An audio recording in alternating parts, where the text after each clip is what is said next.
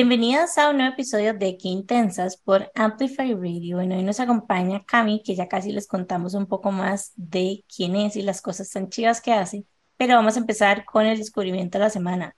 ¿Cuál fue el tuyo, Nani?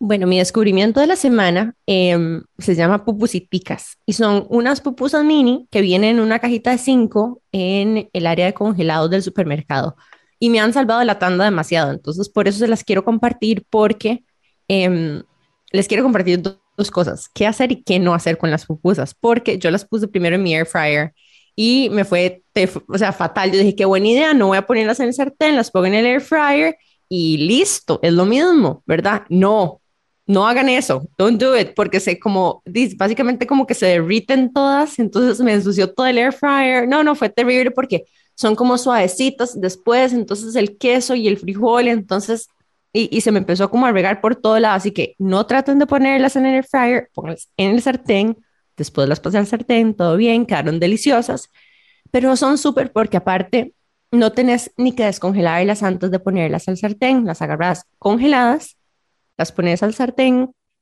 y las cocinas con un poquitito como de spray de aceite y listas, están listas como en cuatro minutos. Así que hoy en la mañana desayuné pupusiticas con salsa hit, que es la salsa picante de mi familia, que es top con cualquier cosa, así que fue súper fácil y delicioso.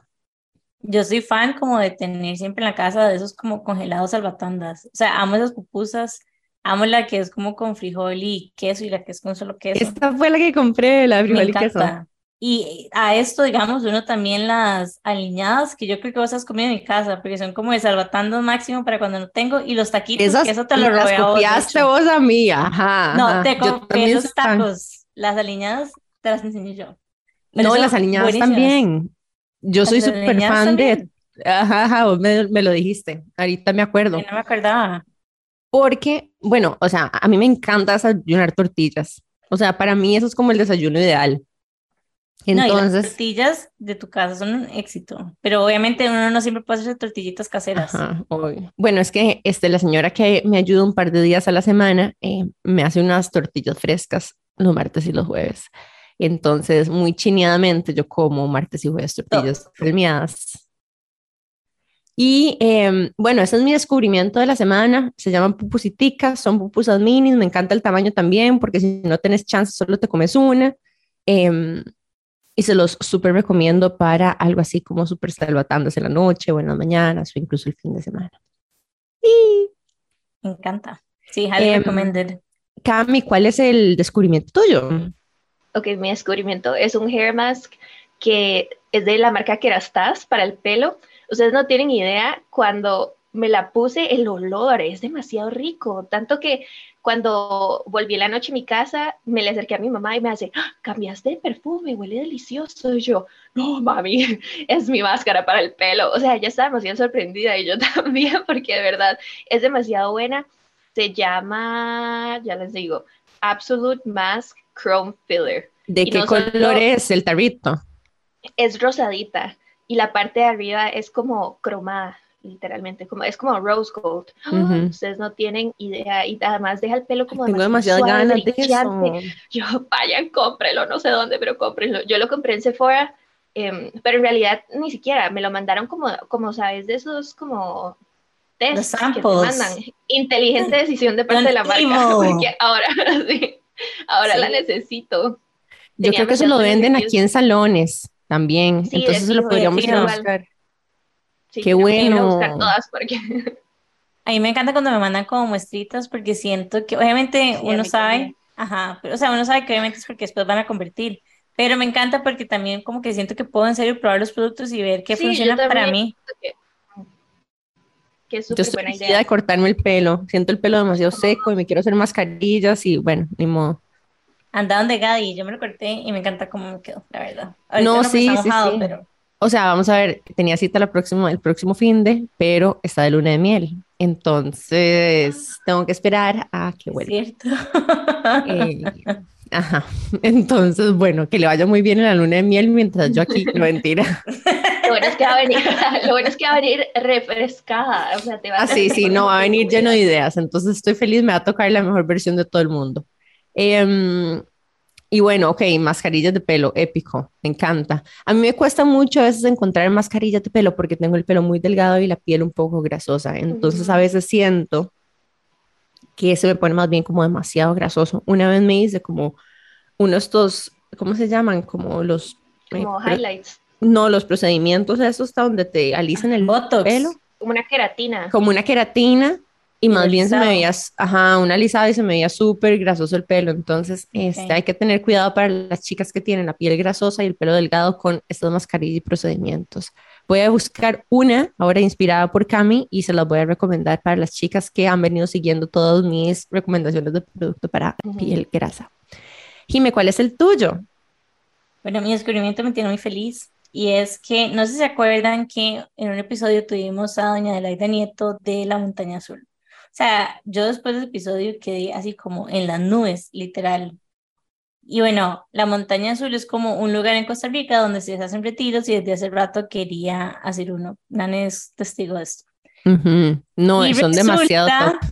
Son demasiado top. Y resulta que sacaron un retiro que se llama Deli Saludable, que es como de, de lo que suena, digamos, cocina saludable y me tiene demasiado emocionada y obviamente me metí. O sea, y siento que es como el momento perfecto porque aparte de eso, como que en los últimos años es como descubierto la comida y me encanta ir a la feria, etcétera, etcétera. Entonces siento como que literalmente era como el retiro que me estaba esperando porque quería hacer el fin de año, pero al final no pude hacerlo.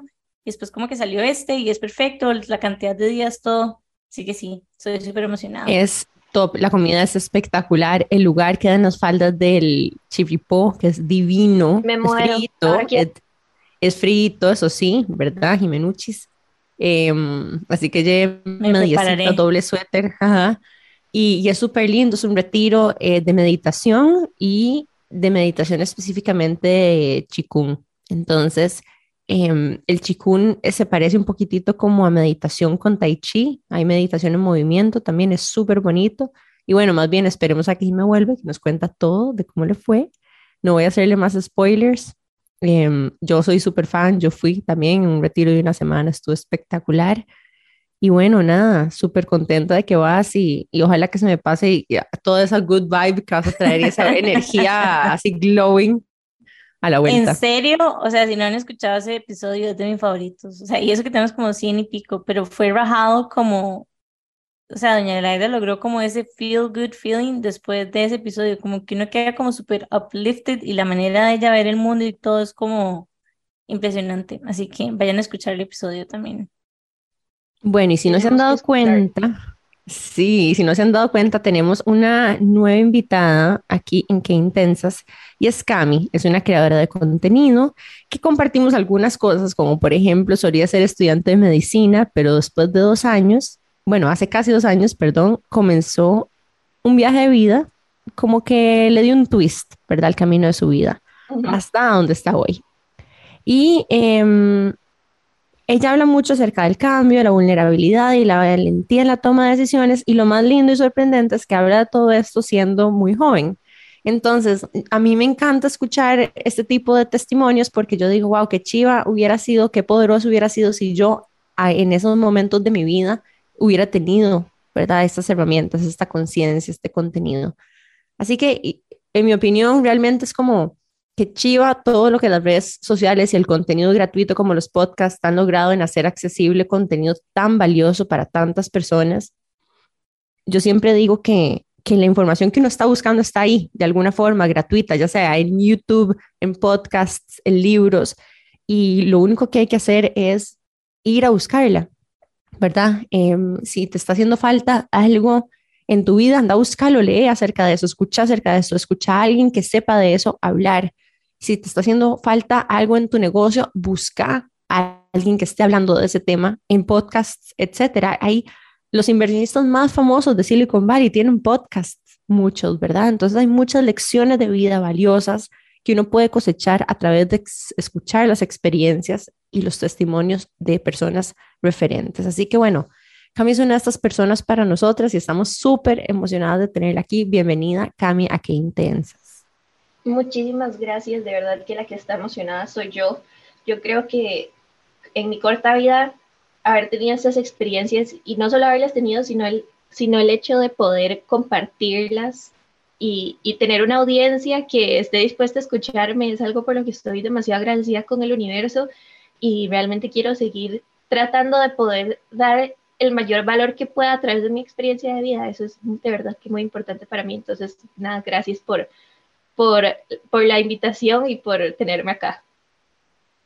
Bueno, yo voy a contarles un fun fact. Y el fun fact es que, bueno, si escuchan que intensas hace un rato, saben que, que yo soy fan de todos los cursos del planeta Tierra, ¿verdad? Y hace un tiempo, como que yo vi en Instagram como unas galletas perfectas. Yo no sé si nadie se acuerda de esto, pero perfectas. O sea, era como arte en galleta. Y yo dije, y mae, este va a ser mi nuevo hobby. Entonces, obviamente, me matriculé en el curso de Cami, me mandé a pedir todo para Amazon, porque según yo, ese iba a ser mi nuevo hobby, y que el proyector y que yo no sé qué para hacer las mini galletas. No lo he hecho porque no he tenido chance, pero el punto es que... Ah, ya me acuerdo. Sí, el episodio del proyector.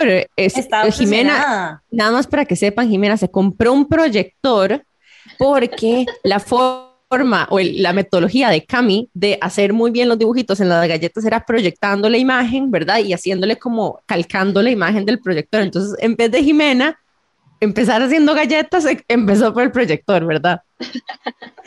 Sí, o sea, todo el mundo se compra el proyector ya después de como el quinto set de galletas y mira, yo lo necesito. Pero bueno, tengo que hacer galletas, ya ahora tengo todos los, y ya tengo cocina, así que... todos los insumos, ya no tiene excusa. Exacto, ya no hay excusa, tengo que hacer. Bueno, ¿y cómo fue esto del proyector y las galletas? Que yo, o sea, yo medio sé, pero no sé. Sí, les voy a contar. Es toda una, es toda una historia, prepárense, ¿no? Eh, bueno, resulta que yo desde que era pequeña, sí, muy pequeña, tenía como nueve años, yo escuché que el papá de una amiga mía, o sea, de una compañerita de la escuela, casi kinder, era cirujano plástico y que ganaba muy bien y que, o sea, yo escuché a los adultos hablar de eso en algún momento y mi abuelita era enfermera de quirófano. Entonces siempre me pasaba llevando al hospital. Entonces yo dije, ya está. Esa, esa es, ese es mi llamado. Yo tengo que ser cirujana plástica. Y desde ahí se me metió la idea y nadie me la sacó hasta que llegué a quinto año. Me esforcé demasiado para poder tener súper buenas notas y entrar a medicina a la UCR, pero así demasiado. Yo me esforzaba un montón. Y lo logré, entré a medicina a la UCR. Definitivamente no era lo que yo esperaba. Em, como que tal vez se, romantiza demasiado la idea de estudiar estas carreras que son así como típicas proyecciones de éxito del pasado, ¿sabes? Como que dicen, si sos abogado, si sos ingeniero y si sos médico, vas a ser exitoso. Entonces, em, ahí fue donde yo dije, ok, eh, eh, esto es para mí, y después dije, esto no es para mí. Entonces, llegué, pasó primer año, me fue súper bien, eran como las, las típicas materias, ¿verdad? llegué a segundo año y todo cambió. Yo entré en un proceso fisiológico que hay, hay como un pico que se puede entrar cuando uno entra a la adultez, que te cambia mucho a nivel hormonal. Es como el, el segundo, el segundo piso fisiológico que tenemos además de la adolescencia. Eso te puede desencadenar algunas cosas a nivel cerebral. en mi caso fue síndrome disfórico premenstrual. Eso quiere decir que uno cuando está PMSing, no está PMSing normal, sino que está un poquito descontrolado.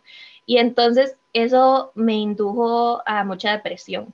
Después de eso y a través del tiempo, me he dado cuenta de que tengo un déficit atencional fuerte, que probablemente, aunque estaba ahí cuando era más pequeña, no era tan fuerte uno porque no, o sea, era fácil para mí controlar la vida porque no tenía mucho que controlar, o sea, estudiaba y existía y no era adulta.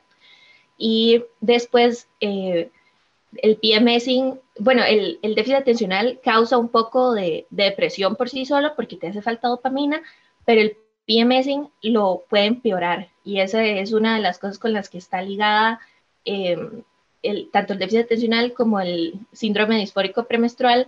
Ambos te causan un low en dopamina, o sea, hace que todo sea peor. Entonces se me desencadena el, PM, el PMSing fuerte me empeora el ADHD, hacía que eh, era más difícil estudiar, me iba peor en los exámenes y ahí entra ese loop como depresivo en que apesto de todo, me da mal, no sirvo para esto.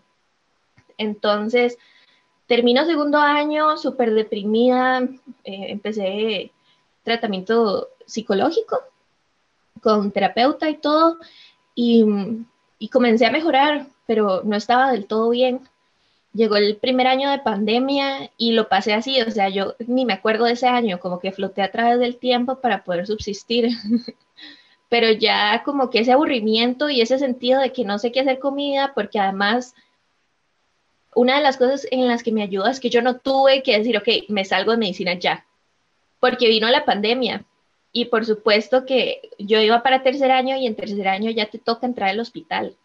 Entonces, obviamente no le iban a dar nada de importancia a unos chiquillos de universidad mientras medio país está sufriendo y muriéndose por COVID, ¿verdad? Entonces no, no teníamos que ir al hospital y nos pararon clases, prácticamente se cerraron la escuela, la cerraron.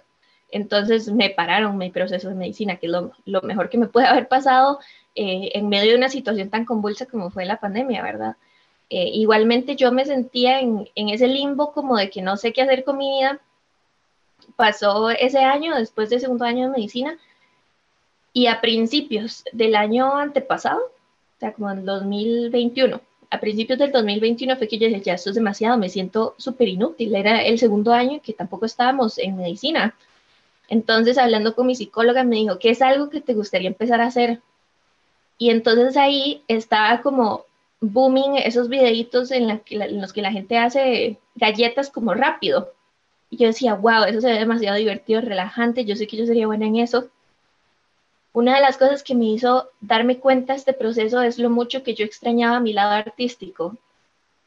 Por el hecho en que yo estaba tan obsesionada con entrar en a medicina y que hay, que tener muy buenas notas a nivel teórico como ciencias, matemáticas y todo eso, yo había dejado, dejado de lado el arte que tanto me apasionaba y tanto me gustaba cuando era pequeña. O sea, yo grababa mis Barbies, les hacía historias, les hacía así, las madres tenían como escenas del crimen que yo grababa, editaba y les hacía sesiones de fotos a ellos, a mis perros, a todo. Eh, me encantaba dibujar, pintar. Mi mamá es profesora de óleo y arquitecta y mi papá también es súper artista y creativo. Entonces, obviamente que yo también soy así y lo había reprimido por muchísimo tiempo. Entonces, cuando mi psicóloga me dijo, ¿por qué no haces algo que tenga que ver con, con las galletas? Entonces, llevé un cursillo en línea y me di cuenta que era algo lo que no era mala. Y yo, wow, soy buena en esto. y soy malísima cocinando, que eso es algo que no muchas personas se imaginarían. La cocina definitivamente no es lo mío. O sea, un día puse una tortilla en el microondas y cuando volviera carbón, o sea, así lo más mínimo, no sirvo para eso. Pero luego me encanta la ciencia, entonces de hecho el curso que tengo en línea de galletas se llama La ciencia de la galletería porque me, me encantó, o sea, me encantó poder expresarme con arte y poder realizar cosas que no me hubiera imaginado que podía hacer y volver al arte, más bien, eso fue como una de las cosas más grandes. Entonces, em, llegué, subí dos fotos de, de galletas a Instagram, me hice una página de Facebook. Me acuerdo que la primera orden que me, que me hicieron, yo estaba a punto de bañarme cuando me llegó que la señora había hecho el pago, como la primera orden fuera de mi familia. Y me puse a llorar, yo no podía parar de llorar, ¿sabes? Después de tanto tiempo de sentirme inútil, en medicina, me iba mal, me iba muy mal. Eh, sentir como que alguien quería algo que yo hice para mí era, o sea, yo, yo ahorita me pongo a pensar en eso y me dan ganas de llorar, porque es como, me sentí valiosa y, y, que luego, digamos, obviamente el valor de uno no está en esas cosas, pero me sentí útil, ¿sabes? Como que alguien quería algo que yo hice, entonces me puse a llorar sin parar y hice, hice esas galletas y tenía como otras en mi página y ahí comenzó y comencé a crecer, me, me volví fanática del marketing, eh, de, de, crecer audiencias, de todo, o sea, me volví fan. Yo tiendo a obsesionarme con las cosas. y, y eso es un síntoma del déficit atencional, por cierto, descubrimiento de la semana, para los que no sabían. Noto algunas similitudes. Nada más en todo, ¿verdad? Cami, ¿usted sabía que Jimmy empezó estudiando medicina también? Sí, Estudié, bueno, estuve en farmacia unos seis meses y tuve una crisis existencial. Y me pasé a diseño publicitario, de verdad que todo lo tenía súper reprimido y tengo full déficit atencional, lo que hizo que, diga, es real que al final de cuentas a uno le termina afectando demasiado la autoestima, porque como que por mucho tiempo de mi vida pensé que, y que era como medio tonta tal vez, o sea, y es rarísimo porque fue hasta como casi que mis 30 años que me di cuenta que realmente, inclusive como que me di cuenta que era disléxica numérica y que no era que me iba mal en mate o que no era buena en mate, sino simplemente como que invertía los números y tal vez y no me daba cuenta en el momento.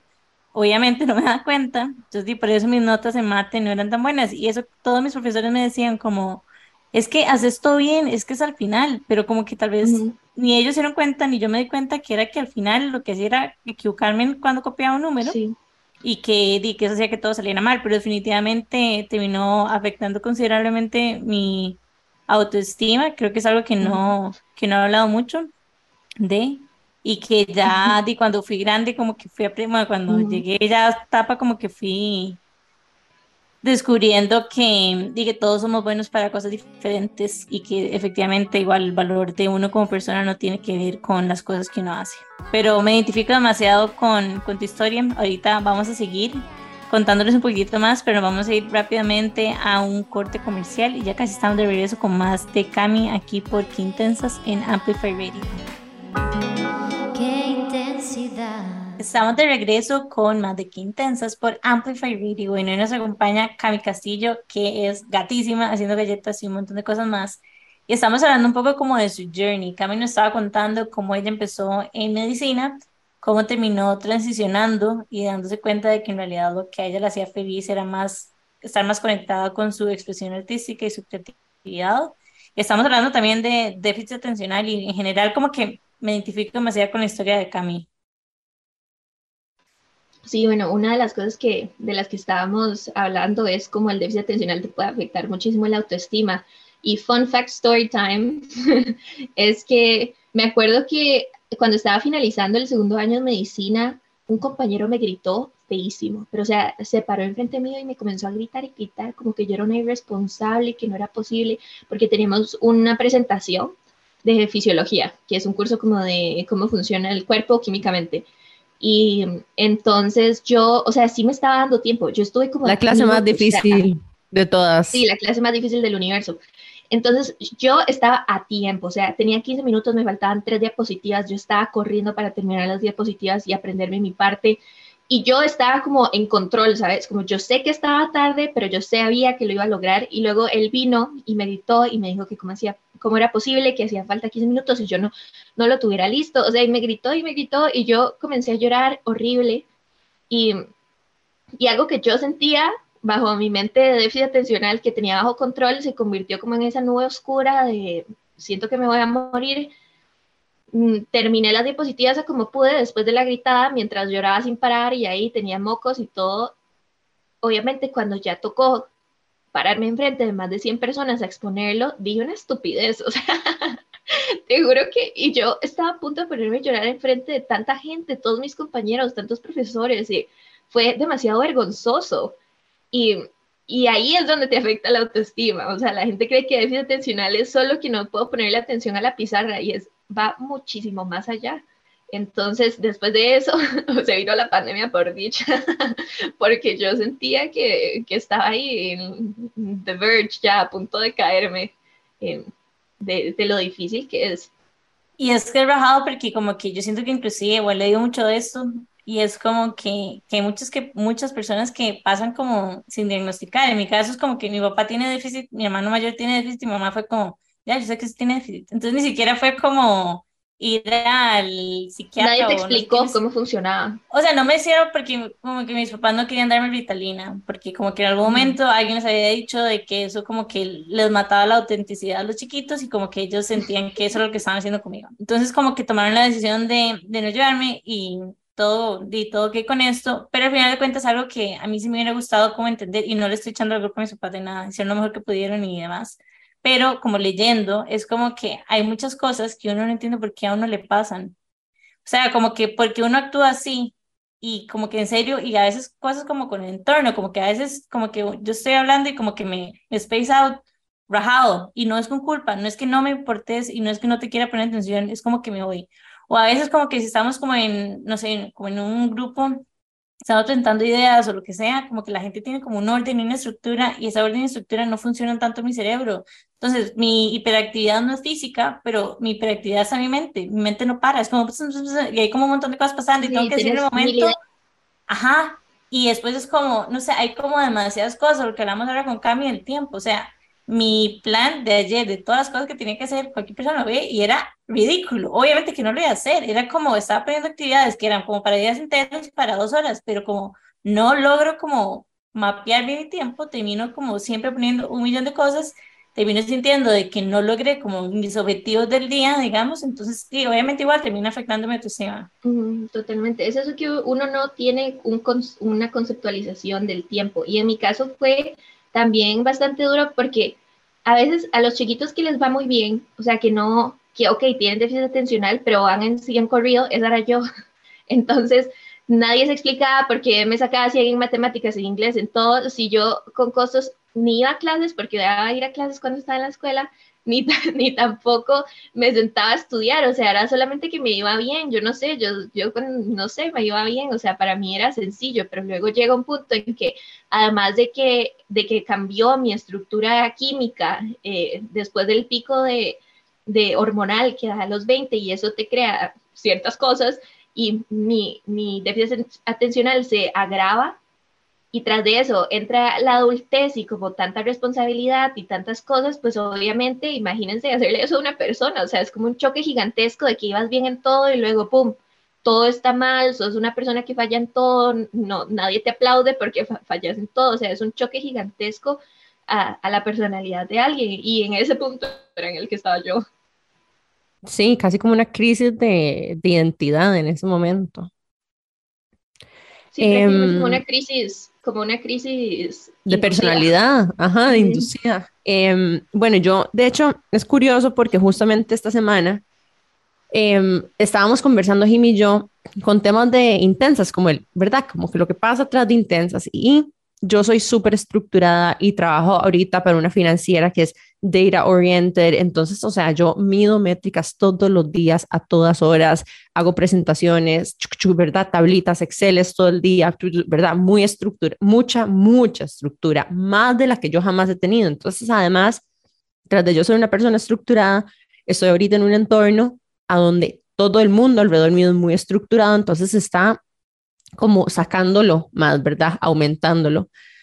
Y entonces, eh, ¿verdad? A mí se me olvidó que Jimé también tenía déficit atencional, entonces, y es curioso porque aquí, ¿verdad? Eh, hay que empezar a negociar de formas importantes, porque para mí muchas veces todos estos síntomas de, em, del comportamiento y la forma de trabajo, el way of work de alguien con déficit atencional, que en realidad lo que está haciendo es tratando como de administrar la dispersión de ideas y de tiempo y de todo esto, em, se siente demasiado, o sea, yo lo sigo siento como demasiada ansiedad para mí, ¿verdad? Porque es como, y o sea, esto está por todo lado, no está, ¿verdad? No hay orden, Ese es el como el juicio que uno tiene, como que hay falta de orden, ah, no hay una estructura, no se sigue una lógica y en realidad es cierto, no hay tanto orden, no se sigue una lógica, ¿verdad? Pero ¿cómo llegas a trabajar de esa forma, ¿verdad? Porque en mi caso, o sea, el éxito es haga las cosas recurrentemente, disciplina lo va a llevar al éxito, ¿verdad?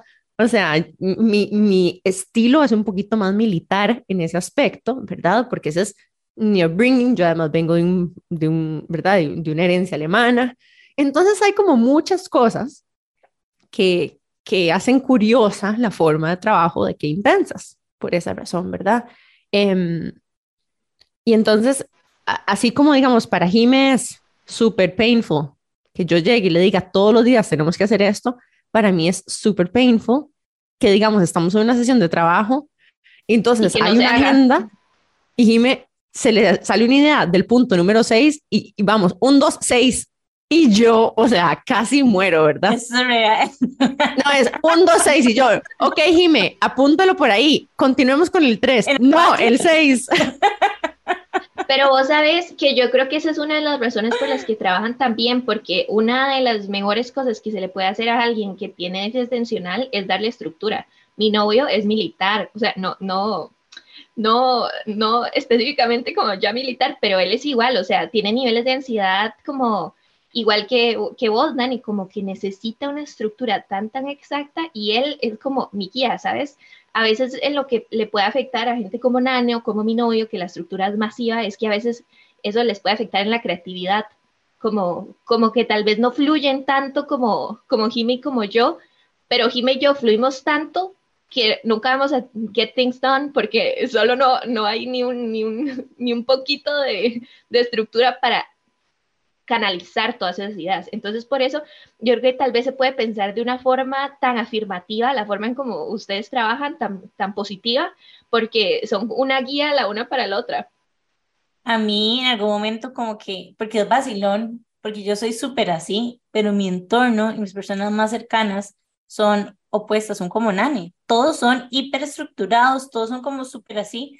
Entonces, como que hablando, yo me acuerdo como en un coaching que habíamos hecho en la maestría, la madre me dijo que había sido como un, que yo había sido muy inteligente de mi parte, más bien como hacer eso, que al final de cuentas yo lo que hago es como acercarme a personas que tienen como esa estructura, ajá, y ese como mindset y ese todo, y que al final de cuentas como que de ahí me termino apalancando. Obviamente no lo hice de una manera consciente. Sí, es, es inconsciente, pero sabes que te funciona o como que, ¿verdad? It, helps you thrive. Pero es súper vacilón porque en serio cuando nosotros les decimos que Nani y yo somos por supuestos, es que, o sea, literalmente es en todo, o sea, es que es rajado y ahí es como... Sí, yo nunca he sido tan amiga de alguien que sea de piense tan diferente mío, pero es curioso porque hay muchas cosas en las que sí, ¿verdad? como que hay cosas en las que... Parecidas. Ajá, hay cosas que son obvias para nosotras, pero en otros es más como, ¿sabes qué es el tema? Es, el, la forma de hacer las cosas. Como que en el fondo coincidimos, ¿verdad? En lo que en la visión que queremos hacer, en los valores, propósito y todo eso estamos hiperalineados. Pero incluso en las ideas. Ajá, en las ideas que tenemos, como que mm, es muy curioso porque digamos, Jime hace y, y, se reflejan esos talentos de forma diferente. Obviamente Jime en su ojo estético, ¿verdad? Entonces, como que cuando, no sé, hay, imaginemos, no sé, un posteo, me se lo imagina, pero de ahí a, a, ¿verdad? A armar el copyright y cómo comunicar la parte verbal y, ¿verdad? O sea, ahí es como, no quiero hacer nada no de quiero nada de copy. No, es lo no quiero nada de copyright. No son lo mío. Y entonces ahí es donde entro yo y es súper colaborativo porque no es algo así como que todo lo de redes sociales es Jime, en realidad no es tan así, ¿verdad? No es como que puedes dividirlo tan segmentado. Em, y sí, es muy colaborativo en los aspectos, digamos, ahorita estamos planeando un evento demasiado chido. Deberíamos hablar de esto. Estamos bueno, Sí, sí, eh, estamos hablando, pero les voy a contar primero. a ver, no puedo irme sin saber. Les voy a contar primero un poco cómo ha sido la forma de trabajo y después les vamos a revelar qué es. Pero entonces, bueno, tenemos este evento donde entonces hacemos un brainstorming y de hecho la super idea vino de Monse, para darle crédito a Monse. Eh, y entonces Monse propone esta idea, ¿verdad? Porque siempre tratamos de hacer algo como para el Día de la Amistad y del Amor. El año pasado hicimos el digamos, el retreat de amor propio de un día. Y estábamos buscando qué hacer este año. Y entonces Monse propone esta idea. Entonces es listo, bueno, ya Jime sabe dónde quiere que sea, qué comida, qué no sé qué, qué vamos a jugar, qué... Y yo, wait, el presupuesto por persona, ¿verdad? No puede empezar a pensar hasta que no sepa exactamente cuándo puede gastar. Porque en mi mente, yo digo, ok, no sé, digamos, eh, cinco, ¿verdad? Cinco dólares. Entonces yo digo, ok, entonces ahora todas las ideas que yo voy a hacer es en este sandbox de cinco dólares, ¿verdad? Porque si no, entonces se me sale de control. Entonces yo no puedo empezar mi proceso creativo hasta tener este concepto de sandbox. Y sandbox se traduce a caja de arena, que es a donde vos decís, bueno, yo voy a delimitar el espacio dentro del cual yo puedo ajá, operar y dentro de eso todo se vale. Pero esta es la forma de tener como creatividad dentro de una estructura del orden y para las personas más estructuradas como yo, como decía Cami, ¿cómo podés eh, accesar la creatividad y es curioso porque a veces uno no accesa la creatividad porque la siente muy desordenada y que se va a salir de control y se va a ir por tangentes, ¿verdad? Pero entonces, si vos armas un sandbox, que es como decir un cuadrado dentro de lo cual todo se vale, uno ahí se vuelve loco dentro de ese cuadrado, pero ya estableció los límites de lo que ocupa sí, hacer. Totalmente. Y esa es una estrategia muy buena para darse permiso, ¿verdad? De como go crazy sin sentir que estás losing control. Me gusta. Pero no les contaste qué es el evento. No, es que te lo está dejando vos. ah, bueno, Bueno, la cosa está, de hecho no hemos hablado mucho de esto, pero Nani y yo hicimos un TEDx. Un TEDx en el que hablamos básicamente de nuestras tres crisis, pues no sabemos de qué vamos a hablar en el TEDx. Empezamos como a indagar mucho como en nuestra amistad y todo lo demás. Y al final nos dimos cuenta que una de las maneras en las que podíamos agregarles valor era hablándoles de cómo nosotras nos hicimos amigas, las crisis que hemos vivido y demás, y también hablar un poco como del hecho de que nosotros en realidad somos amigas de grandes, o sea, aunque se sienta como que nos conocemos de toda la vida, nosotros nos conocemos de hace como, ¿qué nani? Como tres años, cuatro años, por ahí. Sí, ¿cuándo empezamos la maestría? No me acuerdo, ya sabes. Eh, por 2022, en el 2019. Y, ¿cómo se llama? Entonces empezamos como a hablar mucho de esto y cuando hicimos como un poll en Instagram, nos dimos cuenta de que no era algo que solo nosotros nos pasaba. O sea, como que en realidad hacer amigos de grandes es muy difícil porque ya no estás como en el cole, en la U, como en estos espacios donde estás constantemente conociendo gente.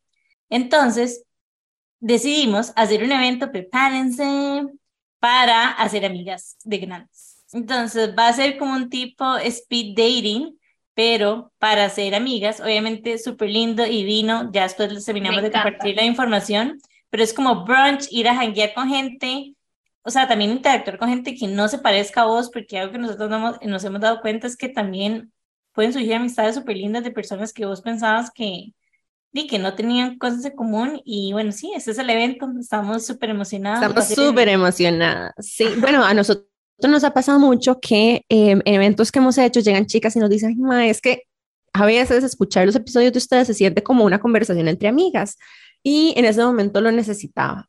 Hay otras chicas que han tenido testimonio de que fui a un evento de ustedes y me inicia súper amiga esta chica pero como que después no sé si le di seguimiento o no. Entonces nos hemos venido dando dado cuenta que hay mucha afinidad entre las chicas que nos siguen y que nosotros no hemos hecho tantos eventos de comunidad para que ellas se conozcan entre ellas, pero no tanto en que vamos a dar una charla juntas, sino que en quiero conocerte a vos, ¿verdad? Y generar esos espacios de conexión y de vulnerabilidad y autenticidad, como vos decís, Cami, para ver si hay match. Y puede ser que sí, puede ser que no, pero un punto de partida muy bueno es que ya compartimos muchas de las cosas, de los intereses que hablamos en este, en este espacio. Una de las cosas que nosotros hablamos en el TEDx, que de hecho lo pueden ver en nuestro link in bio, y es lo siguiente. Vos puedes hacerte amiga de alguien no solamente a partir del hecho de que fuiste a la misma escuela o te tocó en la misma clase, sino que también puedes hacer amigas de alguien que esté pasando por una situación similar a la tuya. No sé, por ejemplo, un breakup, ¿verdad? O sea, dos personas que acaban de terminar una relación tienen mucho que pueden compartir y que se pueden apoyar. O, por ejemplo, em, estás haciendo un hobby juntos, encontraste a alguien más que le gusta, no sé, eh, hacer cerámica con vos. Entonces, eso es otro punto importante. Muchas amigas que tienen hijos dicen, ahora me hago amiga de las mamás de los hijos del kinder también, ¿verdad? Entonces son como cosas de la vida que te van poniendo enfrente, que te dan oportunidad de conectar con personas. Puede ser que a largo plazo, puede ser que por un periodo de tu vida, y eso también está bien, ¿verdad? Como que te acompañes de personas que están viviendo cosas similares, porque al final, ¿cuál es el punto de la amistad? ¿Verdad? Es como have fun, sentirse bien, sentirse acompañada, sentirse entendida. Y, y bueno, todo eso es lo que queremos promover en este espacio porque definitivamente yo creo que hay un poquitito de tabú, ¿verdad? De de acercarse a otra mujer y tratar de ser amiga, eh, se siente muy vulnerable, ¿verdad? Como que, uy, van a pensar que es que yo no tengo amigas o como que tal vez yo soy la única que se está sintiendo así y, soy una rara, ¿verdad? Como, pero no, o sea, yo creo que hay muchas mujeres que estamos viviendo procesos que se sienten muy solos y que si nos diéramos la oportunidad de abrirnos un poquitito al respecto, nos daríamos cuenta que hay una posibilidad muy linda de eh, sentirse acompañada. Totalmente. Y o sea, es que yo creo que esa es una de las cosas que más he sentido desde que abrí mi Instagram, que comenzó siendo de galletas y ahora siento amistad. Eso es lo que siento. Yo me siento totalmente acompañada por mi comunidad. Y creo que esa es una de las razones por las que siento que puedo ser tan vulnerable y compartirles tanto acerca de cómo me siento, las cosas que me pasan, las buenas, las malas, y, y, que estén realmente ahí para apoyarme. Yo creo que puedo contar, ni siquiera puedo contar con un dedo los comentarios negativos que alguna vez me han llegado en redes sociales, porque todas son tan lindas, son, son mis amigas, de verdad. O sea, yo reconozco tantos nombres de usuario, porque, porque de verdad que las amo. Me encanta. Y bueno, este ha sido un episodio muy déficit atencional, que hemos pasado de un punto A al B y etcétera, eh, de la a la Z, perdón. Pero me gustaría volver a tu historia, Cami. Entonces, estabas en medicina, tuviste como este break, empezaste a hacer los cursos de galleta y ¿qué pasó? Ah, entonces, resulta que llegué y, y, hice un curso de galleta en línea, literalmente uno. Y ahí fue donde mi mente investigativa, porque me encanta, o sea, yo, esa pregunta que dicen como que cuando uno empieza un nuevo trabajo y le dicen, no me pregunte nada que usted puede encontrar en Google, yo soy esa persona que lo busca todo en Google, como yo amo Google, amo buscar, amo todo, entonces comencé a buscar absolutamente de todo, como la ciencia detrás de las galletas, del horneado, del icing. Empecé a hacer experimentos como prueba y error. Me acuerdo que cuando decidí filmar mi curso en línea, hasta estaba en el teléfono con mi profesor de física, que también es meteorólogo, y le estaba preguntando como eh, acerca como de la evaporación y de, y de la física, de por qué es mejor cortar los cubitos de, de mantequilla en cuadritos para que se batan más fácil y la fórmula que por más área, más energía cinética y no sé qué. O sea, es eso de que a mí me encanta, me fascina. Entonces, todo eso se convirtió en, en, una investigación para mí, me encantaba y como, y como vos decías, Jime, a nosotros nos gustan mucho los hobbies, entonces se volvió mi hobby principal, lo comencé a monetizar como vendiendo las galletas individual, pero o sea, es que ustedes no tienen idea del trabajo que toma hacer galletas, es muchísimo. Entonces, después de que hice el curso en línea, yo dije como, prefiero comenzar a enseñar, me encanta enseñar a hacer galletas, em, hago muy pocos cursos presenciales, pero me di cuenta que mi manera favorita era hacer cursos en línea. Entonces hice ese curso en línea y a cada rato me llegan preguntas, las atiendo y como, y ahí eh, de esa manera sigue mi proceso con las galletas y también para algunos eventos especiales, como ahora que vino Bad Bunny, le hicimos muchas galletas para su camerino y wow, qué divertido. Sí, es súper divertido como esas cosas, ¿sabes? Pero ya me di cuenta que no me gustaba como llenar una agenda y tener que estar ahí esclavizada a, mi cocina haciendo las galletas, me di cuenta que eso no era para mí porque, de nuevo, volviendo al tema del déficit atencional, uno necesita un trabajo que le esté dando constante estimulación. Por eso tal vez a Jimmy no le gusta hacer los, los captions de las fotos y todo eso porque ameritan que uno esté más tiempo en una sola tarea. No, no te dan esa estimulación que uno a veces necesita. Entonces, eh, ahí fue cuando me di cuenta, editar videos, o sea, volví a mi niñez, prácticamente volví a mi niñez, tomar fotos, editar videos, eso es lo que realmente a mí me fascina. Entonces, comencé con la, con la tienda de mi mamá. Mi mamá tiene una tienda de hilados eh, importados para crochet y es como un taller también. Entonces, tiene una, tiene una presencia en redes sociales bastante como activa. Entonces, comencé a llevarle, además de mis propias redes, las redes de mi mamá, y no me considero como una community manager, ¿sabes? Eh, porque no, no es así que te voy a contestar los mensajes y cosas así, sino lo que a mí me gusta es crear conceptos. Y ya tengo como varios clientes a los que les creo conceptos a partir del primer concepto que yo creé, que fue mi tienda de galletas. Que también ese concepto me di cuenta cuando ya caducó, o sea, mi página ya no era una página de galletas, ahí fue cuando le, le cambié el nombre de usuario y todo, más a una marca personal y eso fue súper difícil porque un montón de gente me dejó de seguir, porque por supuesto, o sea, ya no era la misma página que ellos siguieron al principio, ni el contenido que esperaban, y eso se sentía como, ah, ¿verdad? Pero ya yo sabía que era la decisión correcta. Entonces, prácticamente crear conceptos es realmente mi pasión. ¿Por qué? Porque uno puede saltar de un concepto a otro. Y para el momento estoy realizando como le llevo las redes a, varias personas, pero muchos de los diseños, muchos de los copies no los hago yo, sino que hago como la conceptualización global de la marca. Y, y eso luego lo, lo paso a diseñadores gráficos o como asistentes que escriben o cosas así. Y ahorita también estoy haciendo para, desarrollando una marca para unos, unos doctores de Florida y todo, como eso es realmente lo que a mí me gusta, ¿sabes? Porque nunca va a ser lo mismo, porque nunca, nunca una marca va a ser igual a la otra.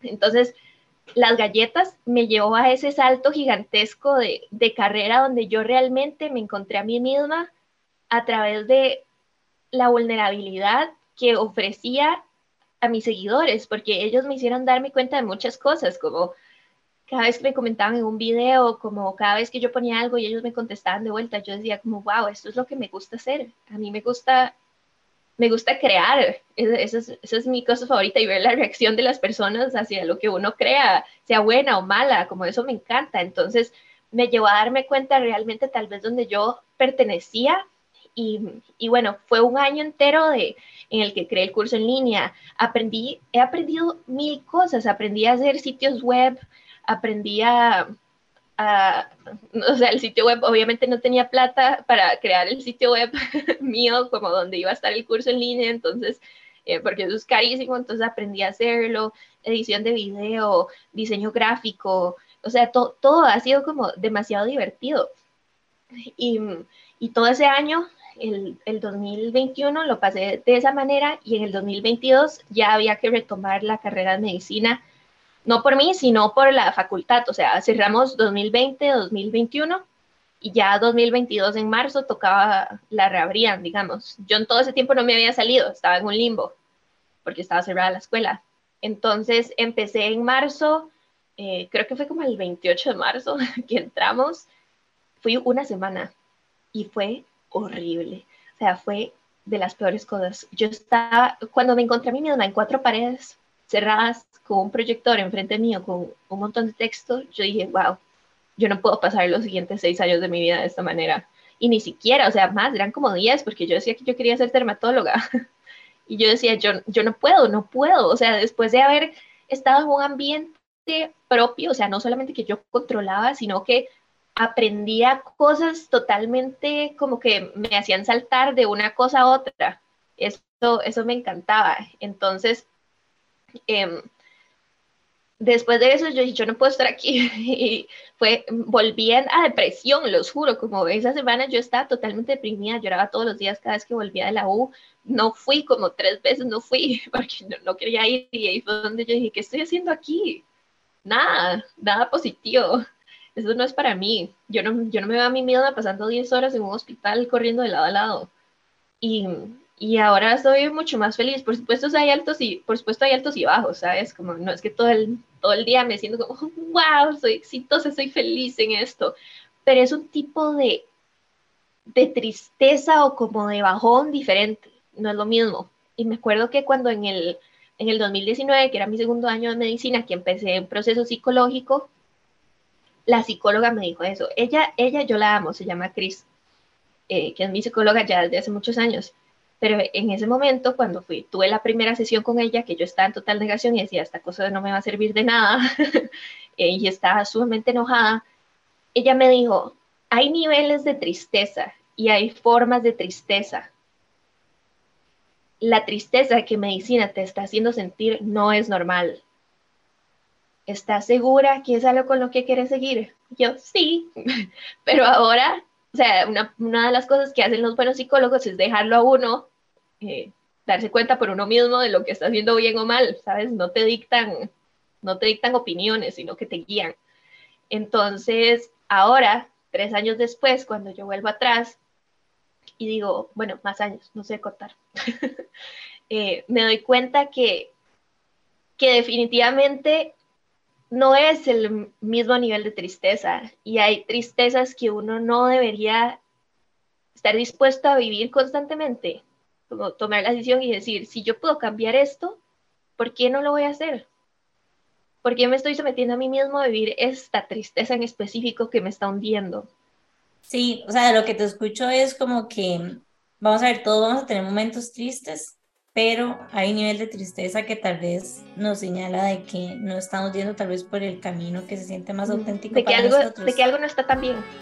Ajá, me, encanta, me encanta este concepto y me encanta cerrar esta segunda parte del episodio con esto. Nos vamos a ir rápidamente a un corte comercial y ya estamos de regreso con más de Quintensas por Amplify Radio. Qué intensidad. Estamos de regreso con más de Quintensas aquí por Amplify Radio. Bueno, hoy nos acompaña Cami y personalmente me he sentido muy identificada con muchas cosas, con el déficit atencional como, y ahora que te escucho es como entender rajado también porque emprender también es una muy buena decisión para las personas que lo tienen porque siempre estás haciendo cosas nuevas, hay retos constantes, es como, creo que es como un entorno en que se puede como thrive.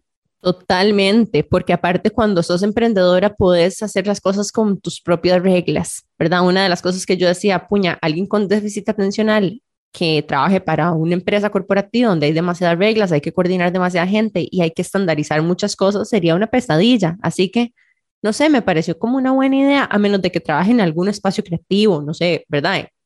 Ahí hay diferencias, pero me parece que el emprendimiento te permite también funcionar de una forma donde vos estás marcando la pauta, ¿verdad? Y puedes hacer las cosas in your own way. Sí, Otra cosa. Dale, dale. Y yo creo también que aquí nosotros estamos diciendo emprendimiento, pero también, o sea, ¿cuántos CEOs, cuántos CEOs de compañías tienen déficit atencional? O sea, uno bien, bien, ese emprendimiento se puede convertir en una compañía gigante donde tengas un montón de personas a tu cargo y que otras personas hagan la estructura que vos no tenés y vos simplemente das ideas, ¿sabes? Como uno se puede ir a mucho más grande, no significa que tenés que tener un negocio pequeño propio ahí, que, o sea, tener déficit atencional no, no te limita si sabes cómo canalizarlo.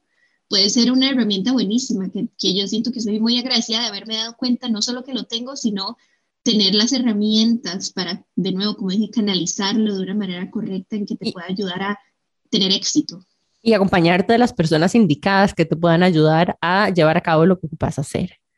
Entonces, bueno, para este último segmento nos quedan pocos minutos, pero queríamos compartirles un par de reflexiones que habíamos tal vez conversado las tres, porque ha sido como, no sé, una sesión muy chiva, porque incluso em, antes de grabar el episodio hablábamos de estas citas y de estas reflexiones con Cami, y lo que decidimos es compartirles una reflexión cada una de nosotras que nos ha estado tal vez marcando en los últimos las últimas semanas, los últimos meses. Así que bueno, Cami, contanos tu reflexión de hoy. Bueno, yo creo que mi, mi cita sería que no hay que ver la escalera completa para dar el primer escalón o el primer paso, lo dijo Martin Luther King y siento que resuena muchísimo conmigo porque de haber puesto dos fotos de galletas en Instagram y en Facebook a donde estoy ahorita, es una escalera que nunca vi venir, nunca. Y todo lo que tomó fue dar el primer paso, obviamente muchísimo esfuerzo, valentía, etcétera. Pero nada de esa valentía, ese esfuerzo, nada de eso hubiera visto la luz si no hubiera sido por ese primer paso. Yo creo que muchas veces nos limitamos a, a decir o a pensar demasiado en el futuro, cuando realmente el futuro y el destino siempre se da. O sea, haga lo que uno haga, pero uno tiene que comenzar esas ideas. No importa si no tenés, si quieres comenzar un canal de YouTube, pero no tenés la mejor cámara, no tenés, o sea, a mí me ha pasado eso con muchísimas cosas. Ahora tengo un canal de YouTube que es prácticamente como mi, mi passion baby, o sea, me, me encanta, es algo que me fascina, no, o sea, grabo con el celular, eh, me he ido comprando cosas poco a poco, pero cuando yo veo el primer video de YouTube que hice hace un año, veo los de ahora y digo, wow, se ha avanzado muchísimo. Y si yo hubiera dicho, no, es que no voy a empezar hasta que tenga el mejor programa de edición o la mejor cámara, el mejor micrófono, o sea, nunca, nunca hubiera empezado, no, no tendría el, comienzo que tengo ahora, que o sea, puede parecer poco, o sea, tal vez no tengo miles de seguidores, pero tengo más que el año pasado. sí, y eso es... Me, me, encanta porque es súper valioso esa idea que la, o sea, e, el master lo hace la experiencia, ¿verdad? No, sea, lo que ocupas para ser bueno es empezar. Gracias, Cami. Jime, ¿cuál es el tuyo?